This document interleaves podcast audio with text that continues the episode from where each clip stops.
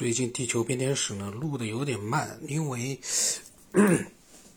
跟我最开始想的内容呢就是有一点点不一样，所以我呢稍微就是没有最开始那样子兴奋了。呃，但是呢，我看见他今天比如开始第九章啊，开始讲着陆地球了。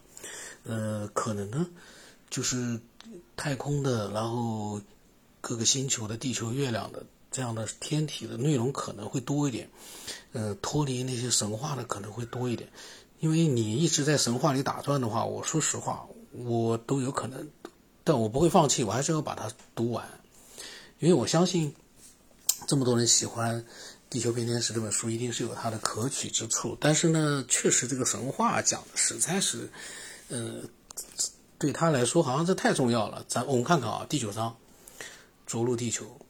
他说：“我们只在月球上踏出过自己的脚印，我们的无人飞船也只能探测离我们最近的行星，在我们的邻居后面。无论是星系类的还是外层空间的探索，都在我们的能力之外。而有着超长轨道的拉菲利姆的行星，它本身就像是一个旅行中的天文台。这个轨道带着它飞过所有的更外层的行星。”并且让他们能够直接的 观察我们的星系。当他们登陆于地球的时候，他们带来了他们伟大的天文知识。纳菲利姆人，地球上的天国之神，教导人类看向苍天，就像耶和华让亚伯拉罕做的一样。这个纳菲利姆人是什么人呢？然后他说呢，甚至于在最古老、最简陋的浮雕和绘画上，我们都能看见星座和星星、行星的符号。当神被描绘或是被祈求的时候，他们的符号就被用一种图画简写。通过向这些符号祈祷，人类不再孤独。这些符号连接着地球人和纳菲利姆人，也连接着地球和天国，以及人类和宇宙。他说这些符号中的一些呢，他说我们相信这细情说的啊，同样还表达着空间旅行的含义。有大量的讲述这些天体和他们与各天神关系的古代文献和列表。古代人为天体和天神取多个名字的习惯，让我们的分析变得困难。哪怕在已经建立好的关系当中，比如说金星是伊斯塔，也随着众神中的变动而变得混淆。所以呢？在更早的时候，金星被认为是宁呼尔萨格。然后他说，伊迪范布伦在《美索不达米亚艺术中众神的符号》这本书里面呢，分类整理了超过八十个这样的符号，就是神和天体的符号。他们在原著、图章上、雕塑上、石柱上、浮雕以及界石上更加详细清晰。例如，雅甲的库都鲁都被发现了。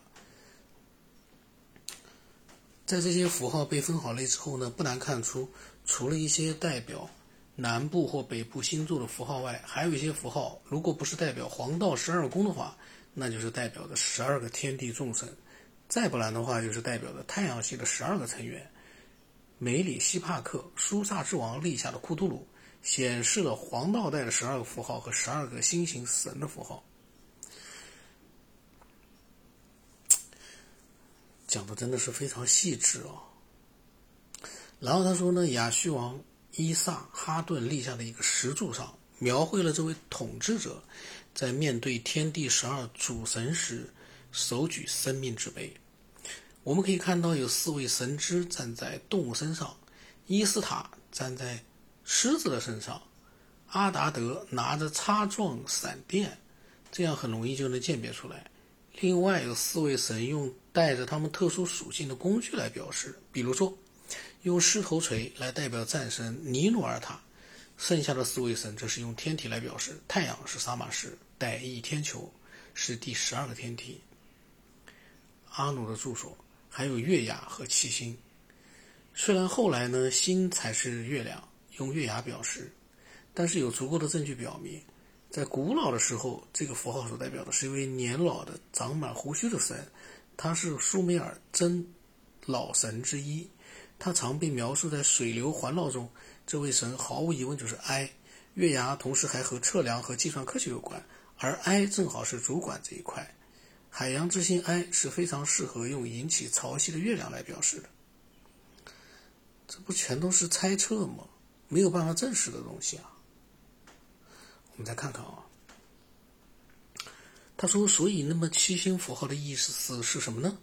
许多线索都将我们的视线集中到了恩利尔的身上，在阿努的门廊前用月牙和七星来表示埃和恩利尔。一些最清楚的符号已经被亨利·罗森。”罗林森爵士在西亚的器形文献一书中呢，一丝不苟地拷贝了下来。这些符号中最重要的三人组是阿奴在他的两个儿子之间。这些代表恩利尔的符号不是七星，就是有七个顶点的星星。数字七是恩利尔的符号中必不可少的，有时还包括他的女儿宁库尔萨格，代表符号为基代减。他说：“见图二十一。”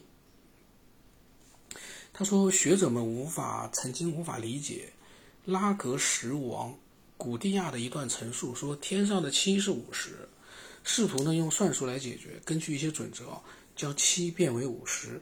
这样的尝试呢无法理解这段陈述的意义，但是我们却看到一个简单的答案：古蒂亚所说的这个七天体代表的神是五十，恩利尔它的代表数是五十，与它相对应的行星是第七个。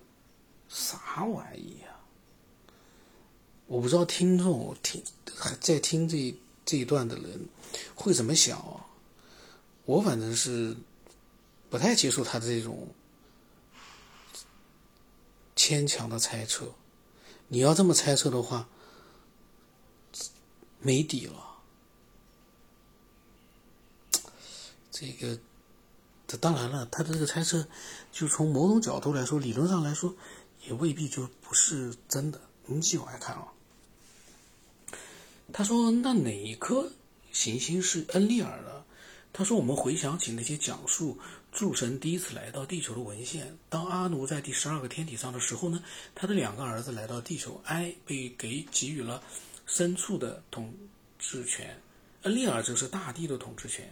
现在这个问题的答案突然现身了：恩利尔之星就是地球，地球对纳菲利姆而言是第七个行星。”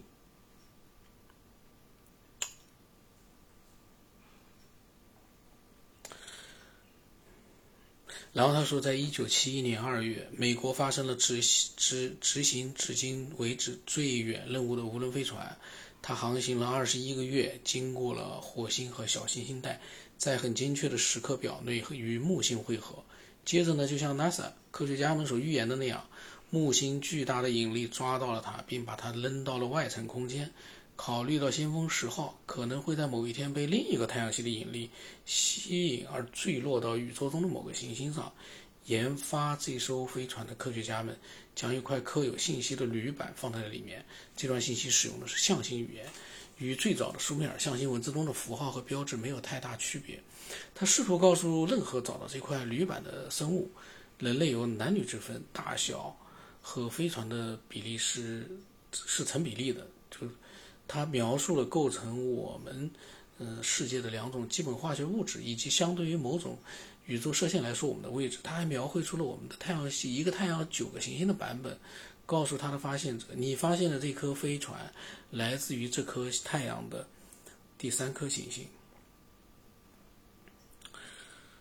然后他说，我们的天文学家已经适应了地球是第三个行星的说法。事实上，他的确是，但是那是。从我们星系中心太阳开始算起的时候，如果他说对某个从外部接近我们太阳系的人而言，第一个被算进去的行星是冥王星，第二个呢是海王星，第三个是天王星，不是地球，第四个会是土星，第五个呢是木星，第六个是火星，第七个才是地球。我是对西芹的脑洞我还是非常佩服的，因为。嗯，到目前为止，像他就是研究了研究古代神话和天体之间的联系，包括神话人物之间的联系，包括从数字到一些碑刻，嗯，到一些嗯遗留的一些文字、图画、壁画之类的，他能够把它就是呃划成一个圆圈的话，因为我还没看完嘛，那他也是很牛的。也就是说啊。他划这个圆圈可能我不认同，但是呢，在他这个圆圈里面，对西芹来说，他的猜想或者猜测都是有合理的这样的一个呃，比就是说可能性的，就可能性对每个来说有大小。但是呢，它这个圆圈里面的闭环里面的内容呢，它的所有的推测和前后的脉络呢，呃，是有那么一丁丁的逻辑性、逻辑合理性的。所以呢，对西芹，我觉得，嗯，还是蛮崇拜的，因为他是在，嗯。用他的内心的一些知道的一些东西呢，去去思索这样的一个宇宙，就是我们不是像科学家一样用设备，用各种各样的一些呃那个科学上的一些方式呢，去研究宇宙。他呢是从另一个角度，或者用另外一个方式呢去研究宇宙。不管如何。